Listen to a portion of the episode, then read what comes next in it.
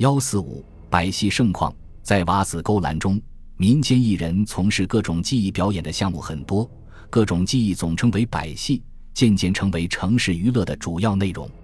据马端林《文献通考》在宋朝杂乐百戏有踏球、蹴球、踏、藏鞋、杂选、弄枪、挽平、戳剑、踏索、寻状、金头、拗腰、透剑门、飞弹丸、女妓、百戏之类。接力左右军而散居，每大响焉，宣徽院按即召之。其实，在宋代的瓦子勾栏中，从事表演百戏的远不止这些，还有上杆、倒立、秦代之类，也包括魔术及驯化动物表演等。在宋代的百戏表演中，最主要的有杂技、脚底、魔术和驯化动物等。一杂技，杂技是宋代百戏的主要内容。宋代百戏杂技项目有一百二十多个。为了适应新的要求，艺人们组成了不同专业的基础组织社火。这种社团规模大的趁社，规模小的趁火。当时的杂技社会组织可谓星罗棋布，如蹴鞠打球社、穿弩社公社、齐云社、脚底社、会阁社等，均属杂技的社火组织。杂技社火组织的成员来自社会各个阶层。有艺人世家，也有没落的士人，还有表演村落百戏的农民。如《孟良禄》所载，武士有射弓踏弩射，皆能攀弓射弩，武艺精熟，设放闲席，方可入此射耳。更有蹴鞠、打球、涉水弩射，则非是患者为之。盖一等富士郎君，风流子弟与贤人所习也。通过社火活动，培养了众多的人才和节目。如《武林旧事》中所载的，属于百戏杂技的有五碗百戏、搓弄杂役、踢弄、泥丸、顶撞塔索、使棒、打硬、举重、打弹、蹴球、射弩儿、弄水、烟火等等。所谓踏球，即球用木制成，高尺余，演出者立木球上，使球圆转而行。蹴球即踢球活动，分单人、双人、三人及多人踢等多种形式。上杆即爬杆，立杆数十丈，杆上端立横木，演者在上装神鬼，吐烟水。属于绳技的有跳索、踏索、托索等。踏索即爬大绳，表演者在绳上走动，装神弄鬼，舞判官，把杂技和舞蹈相结合。杂手艺即以手技和脚技为主的项目，演员称为踢弄家，如踢瓶、弄碗、踢磬、踢罐、踢钟、弄花钱。长鼓槌、踢笔墨、壁上睡、虚空挂香炉、弄花球、扎住球、弄斗、打印、教虫蚁、弄熊、藏人、烧火、藏针、持针、射弩端、亲杯、攒壶瓶、棉巴、搓米酒等。宋代杂技的繁荣，突出的特色在于节目地新奇丰富和演出形式的别致多样。宋代杂技演出形式主要有精致的厅堂杂技。及宴乐杂技、宣社仪式中的杂技、广场杂技、水上杂技、元宵杂技、瓦舍勾栏中的杂技、路旗和村落杂技。宋代杂技节目在数量上大大超过前代，节目技巧有了许多新的发展。这些节目总的特点是：一是传统技艺有了普遍提高；二是新节目、新品种繁多；三是节目趋于小型精巧。二形体技艺。宋代的形体技艺，除继承前代的拗腰、倒立、跟头、穿刀门外，还发展了一批复合性节目，如水上秋千、水上耍旗，即把翻腾技巧和水戏结合在一起；扑棋子是把耍大旗和翻腾技巧揉为一体；秦代即双人技巧，盖两技以手相抵带而行也，有较高的技巧难度；五碗即两个演员人耍人的技巧；都城自九岁东梦嫁回。则已有成奸小女，鼓吹舞碗者数十对，以供贵邸豪家目次之玩。舞碗表演的基本形式是一间子演员站在同伴肩上表演各种形体技巧。到时冷陶，冷陶即凉粉，到时是向后弯腰成反弓状掀起凉粉。三高空节目，宋代高空节目不同于前代，如顶杆，前代是在增加杆上人数和杆的高度上下功夫。而宋代杆身短，这样顶杆者重心愈难把握，演技要求则很高。高杆技巧如竖金鸡杆，即是在广场上竖高杆，由绳索拉拽，不仅解除杆木倒倾的顾虑，也增加了大幅度的运动和激烈的技巧。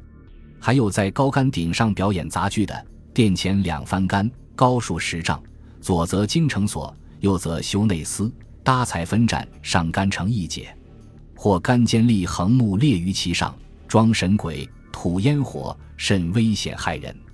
投坑即有记者以数丈长杆计以余秒，记者坐以上，少倾下投于小基坑中，无偏颇之失。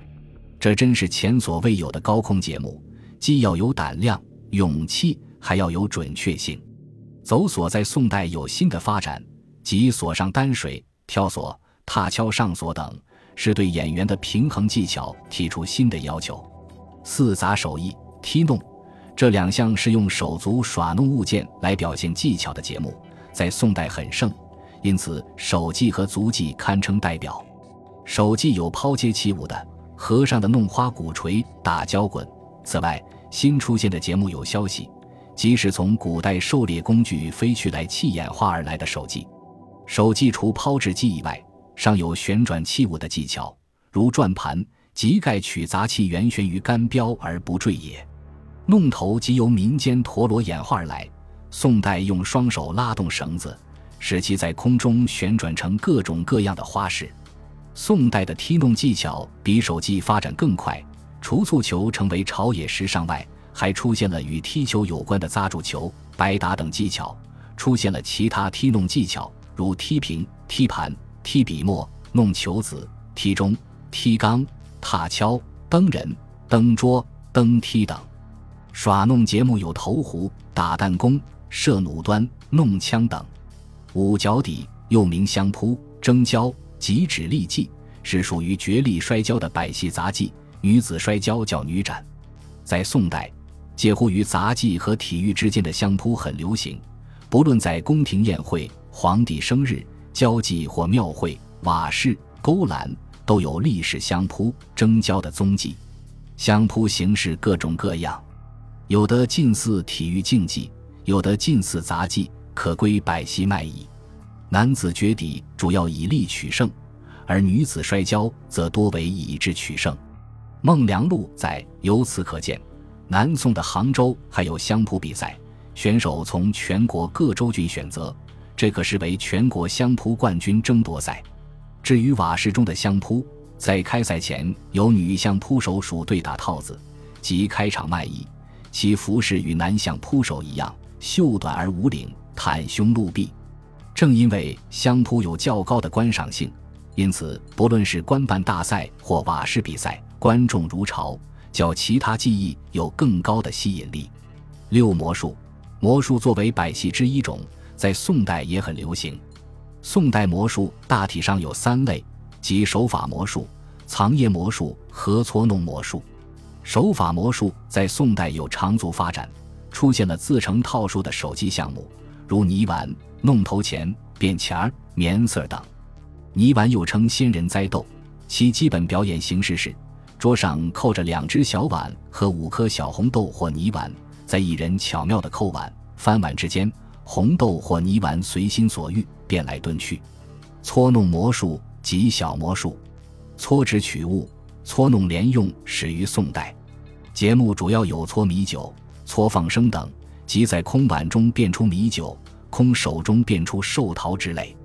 《武林旧事》中曾记载，南宋理宗生日时，姚润表演搓弄魔术寿果放生，就是在寿桃里变出小鸟来。